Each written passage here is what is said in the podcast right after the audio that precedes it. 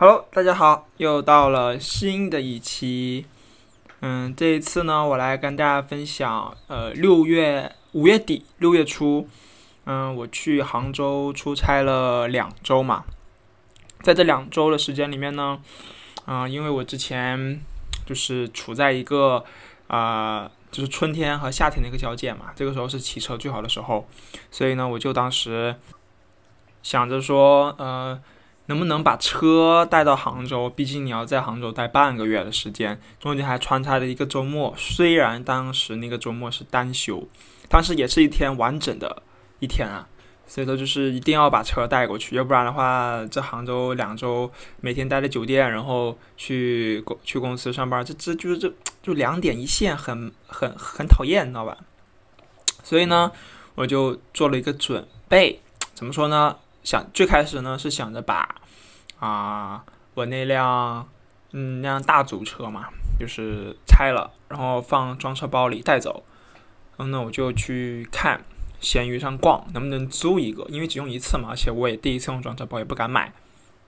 后来我逛了逛了，发现大家的档那个档期都不对，要么就是时间不对，要么就太远，要么还让我上门去自取，所以就嗯就算了。所以呢。嗯，我就去想了说，哎，那我之前看到过，好像有个店里卖一个全新的装车包，我一看价格，天呐，四千三百块钱，淘宝上要五千五千一，然后呢店里要四千三，如果你开店里的会员呢，只要三千二，还是三千块钱，所以呢，你就相当于买一个装车箱花三千，只是个箱子花三千，然后呢，你你拿过去以后还不能保证，就是就是因为它是要装车嘛，对吧？你要把车拆了装上去，你不能保证。装这就自己装啊，有没有问题啊？反正就是各种乱七八糟的东西想起来，包括你这么大个箱子，你到机场你怎么把车把这个箱子放在出租车上？而且如果你说你坐飞机的话，很有很有可能会被收额外的大件行李。上高铁的话这么大，嗯，也不太方便。所以当时就综合各种问题吧，就考虑就是好像就算了，就想了想啊，大组车就带不了了，那我能不能带辆折叠呢？折叠之前我对小布。就就 Brompton 已经非常非常种草了，就是非常的想要一辆 Brompton。就借着这个机会呢，就是没有想太多，就是找小伙伴帮我问问有没有比较好的小布购入渠道。嗯，因为之前吸取了前几次一个人瞎买车，就是说看到就买，看到就买，也没有考虑太多什么性价比啊这种之类的，所以导致我后面再也不敢乱下手了。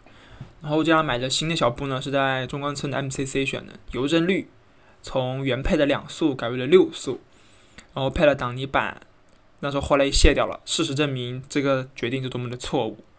然后最后的总价呢是一万四，呃，确实比较贵，真的比较贵。我觉得贵的地方，它原价只要一万出头，但是我改了变速嘛，变速比较贵。幸好幸好我也改了变速，要不然两速你稍微蹬一蹬就没比共享单车快多少。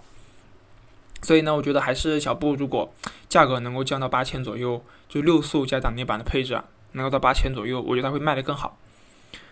嗯，怎么说呢？刚开始我其实不想买的，就是我想去试一下。后来发现小布真的重，十二公斤还是重，已经十二公斤了还是那么重。后来我就想说，就是因为我选的是绿色嘛，所以我就当时我还换了一个黄边胎，七百块钱。呃，还想去啊加上这个 Box 的这个牛皮坐垫和这个 Box 的把套，相当于就有牛皮这种黄色属性在嘛，就配配配上油灯绿就更漂亮。嗯，但是后来发现它那个 box 的牛皮坐垫快一公斤，就九百多克，哇，好是好用，但是你一斤又又加上去，直接变成十三公斤，就是快十三公斤的车，哇，这拿起来真太费劲了，就当时就算了。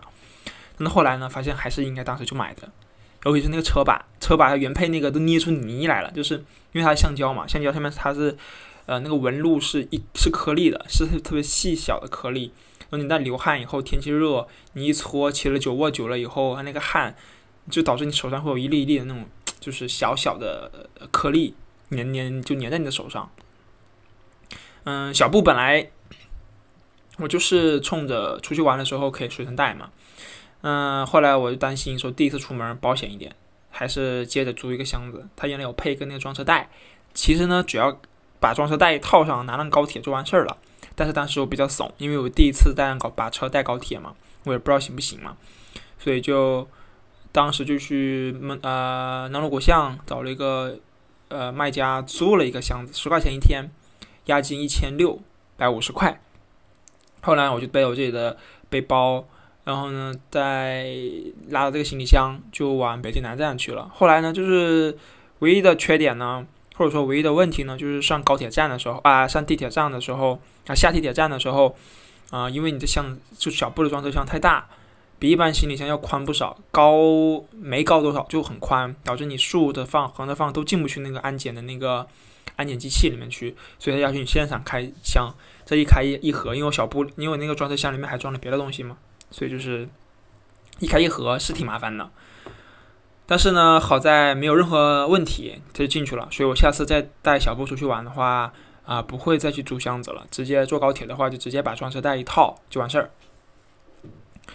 嗯，在杭州呢，刚开始我对杭州也不太熟悉嘛，就只是在第一、第二天的时候，就只是在嗯酒店楼下的有一个叫余杭余杭塘河步道，那个步道呢有个跑步的，应该是一点二公里还是一点三公里，然后呢我就在上面骑，感觉非常的不错。杭州的天气很好，刚开刚开始去的时候那一两天正好是梅雨季节的，还没进梅雨季节，所以呃那两天天气非常的好。再往下呢，就是后面第三天就去了这个叫做西溪谷漫步道。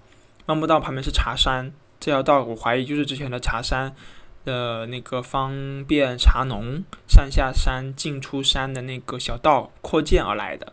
这条道非常漂亮，非常适合骑车。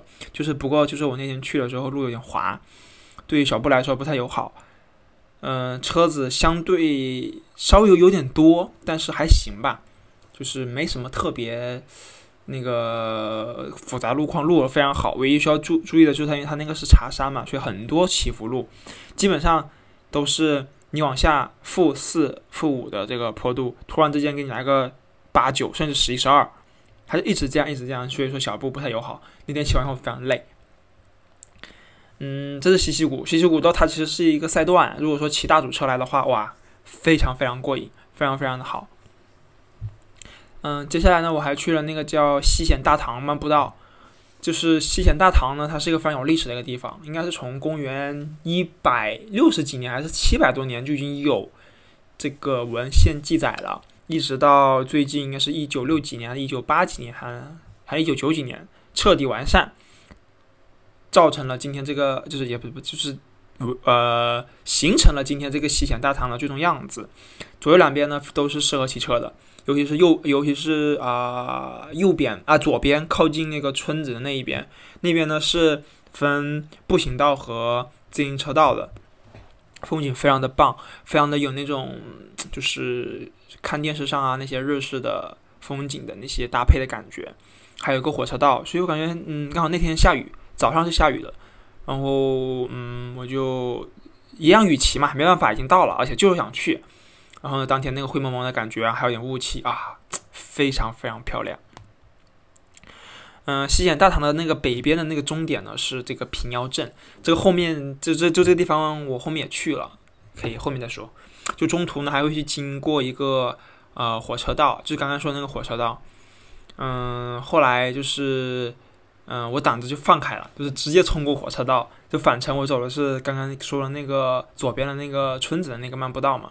这左边没有，呃，右边那么宽，不能叫左边右边，就西边没有像东边那么宽。西边就我刚才说的那个左边的那个村子那边的漫步道，但是我感觉就是西边的那个漫步道啊更有味道一些，因为它旁边就民宿嘛，所以说就是啊什么民宿？民居，而且那个民居都是大别墅，所以说就是嗯，江浙这一带的农村真的有钱，每一户它都是独栋小别墅，甚至呢就是前面是院子。后面呢是池塘，养些鸡鸭鹅鱼，就是生活，哎，不要太美好。嗯，接着呢，我还去了那个叫张屋茶园，主要是那里有个爬坡叫张屋爬墙，对吧？哎，这个就非常有意思。嗯，张屋茶园呢，它是在这个西湖的西南方向的山里，这也是我第一次进杭州的山。途中呢，我还经历过了这啊，还经过了这个南湖。就是后来我看地图越来越奇怪，为什么西湖在东边叫西湖，南湖在西边叫南湖？就是就挺挺奇怪的啊。就南湖的全称它叫南湖公园，它这个湖堤上非常适合散步和跑步，路况很好。嗯，如果你从南从南湖离开以后呢，再往前骑个三公里左右就开始进山了。呃，其实我觉得没什么，就没什么坡，就是没什么山。说那里是山，其实是因为地图上写了它就是要山啊，对吧？而且这个山上它都其实都是茶山，种的全是茶。我猜大部分应该也是龙井吧。但是呢，喝一杯茶是挺贵的。当时啊，我去西湖的时候，我点了一杯茶。二十块钱就放了一丢丢茶叶啊，我觉得不太合算。呃，这个张屋茶园呢，前面都是大概百分之二的缓上，路过了一个叫张屋水库的呢，这个坡度就慢慢开始陡了起来。路边卖茶的这个茶啊茶户呢，也开始慢慢多了起来。他们这个建筑我觉得非常有特点啊，就是一一栋楼，楼上可能有一层或两层是住人的，楼下一层呢，就是左边是他的车库，右边是他的这个茶棚，就卖茶的啊，就是什么神仙生活。嗯，这个茶呃茶园的这个赛段终点呢，它要上一个嗯百分之十七的墙，它这个反爬居然百分之二十二。我刚开始吧，他挺纳闷的，为什么这个百百分之二的缓上，为什么这个赛段要叫做山屋爬墙？原来墙在它后面啊。嗯到周末呢，我就去了西湖嘛。西湖确实是第一次来杭州，一定要去。嗯，反正我个人感觉不是因为西湖有名才去的，而是因为。西湖那里有一个最著名的一个叫龙井赛段，以及整个西湖山上众多的赛段。早上呢，我因为之前走过了嘛，就不想走那段恶心的这个西溪的这个 T T 赛段，西溪湖啊，好吧，叫西溪生态园。然后呢，我就跟小伙伴一块打车，我在法华寺的附近下了车，刚好延续了之前没有走完的那个西溪谷的路线。就是我之前看 Strava 还纳闷为什么西溪谷漫步道赛段到了法华寺附近它就停了，原来你再往前的真正的进入到了所谓的漫步道，一堆游客，特别多游客，非常不适合骑车，而且景色非常的逊色啊，不是非常，就相对来说逊色比较多，但好在还挺凉快的，出去以后呢就可以直达西湖入口。呃，节假日或者周末的时候，西湖游客确实很多，不管是车还是人，它都很多。人行道它都能给你堵上。刚开始我还绕了绕，就是想近距离的接触一下西湖。后来我进去以后，发现西湖这个水啊，它非常不干净，而且就是没有我想象中那种西湖西湖美景就这种感觉，就是并不美，你知道吧？我也不知道为什么，就是感觉看了这么多，可能是因为看的湖啊，看的。呃，河啊，就是有点多，对吧？就是看再看到西湖呢，就没有那种啊西湖美景的感觉了。所以，嗯，就是而且他不让我把车推进去，推不能推，相当于他就是不让你自行车进去，就把折叠折叠起来的话，就拎着十二公斤的车一直走啊走啊走，带你待了半个多小时。后来呢，我实在是不行了，就买了一瓶可乐和一瓶矿泉水，居然收了十六块。因为西湖景区不收门票，它那个其实就个公园，我觉得叫西湖公园，它不叫景区。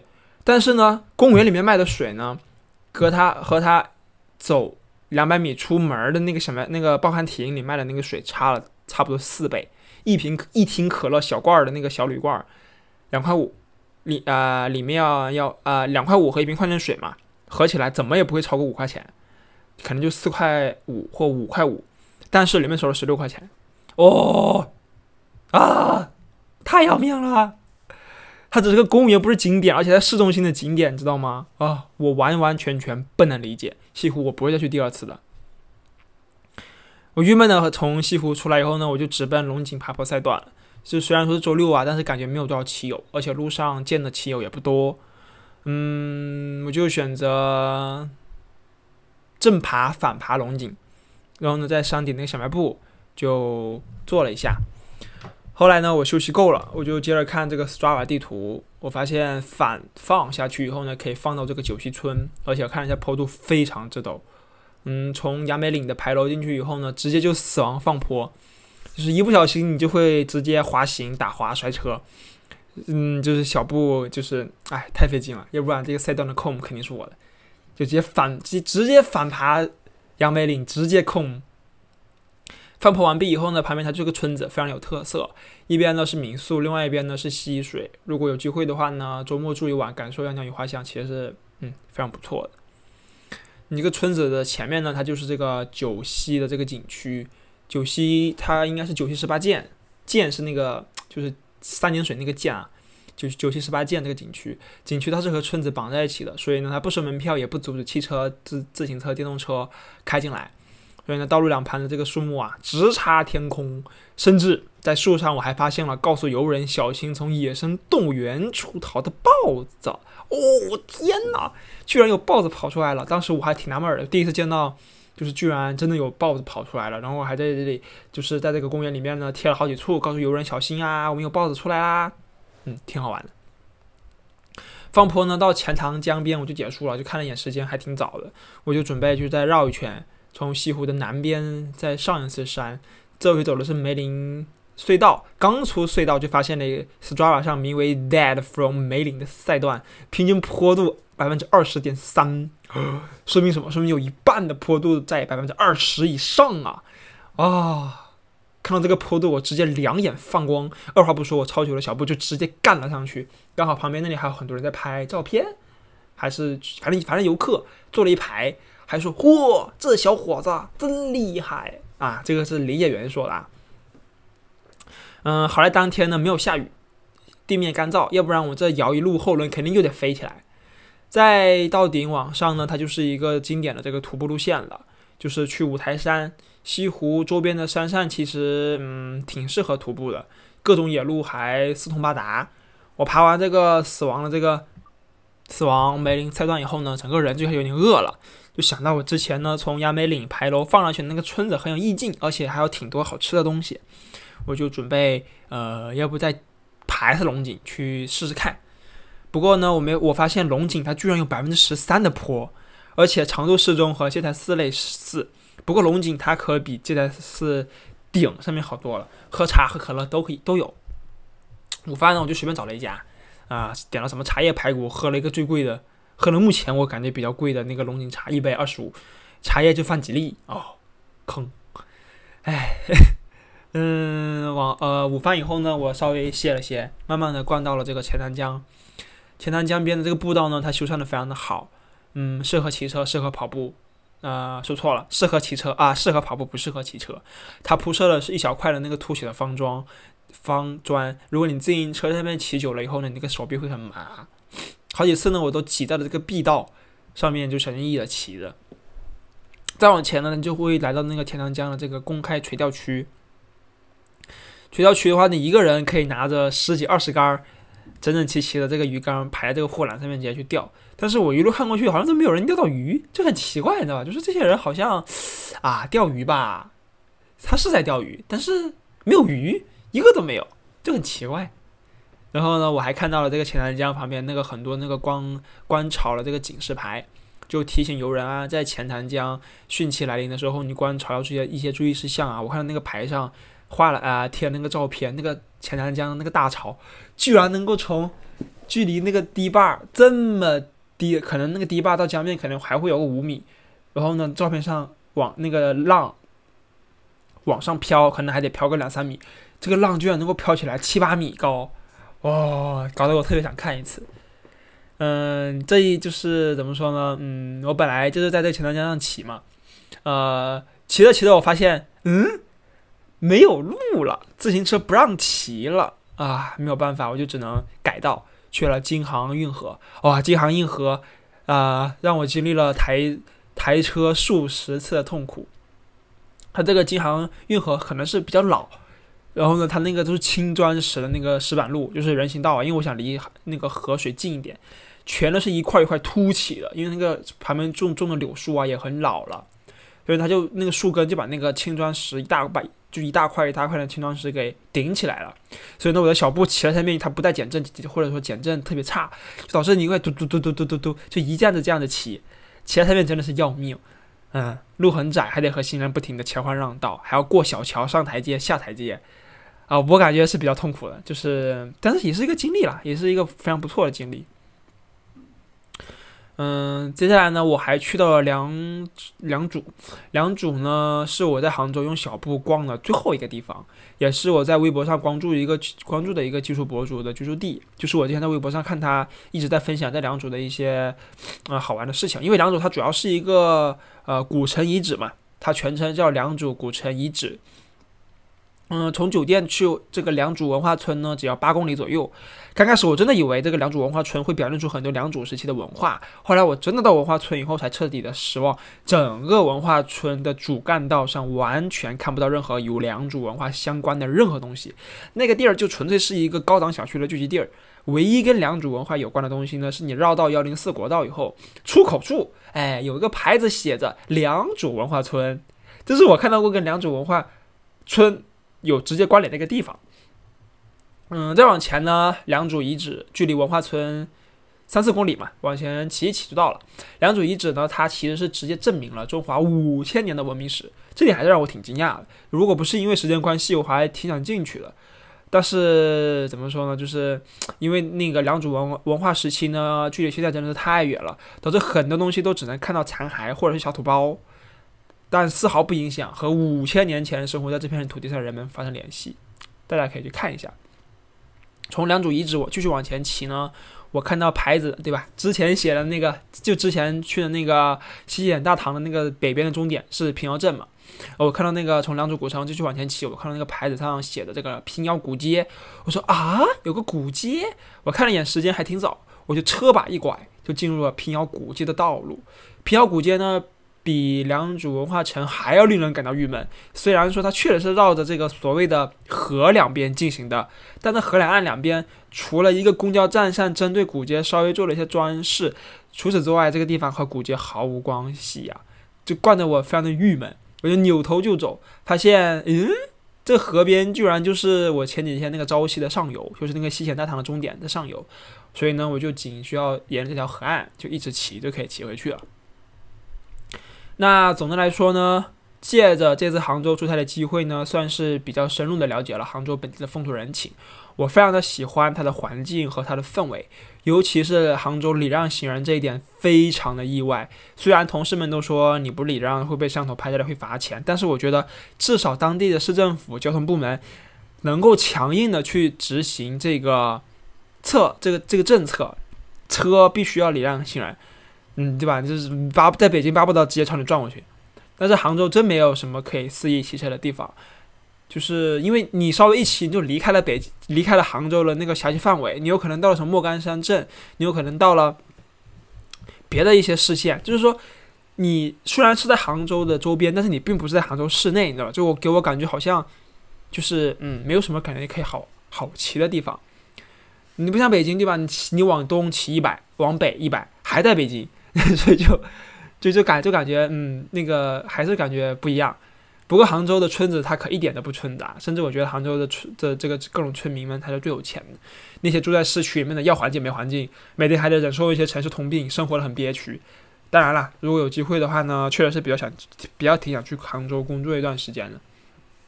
啊，不对，应该说是去杭州工作更长的时间。主要是喜欢那种出门就是河啊，就是湖的感觉，而且杭州空气质量那么好。排除这个没有办法好好骑车的话，杭州它真的挺不错的。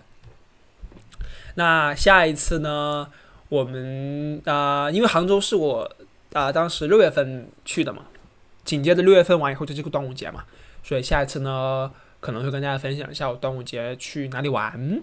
所以呢，这次就先到这里啦，大家再见，拜拜。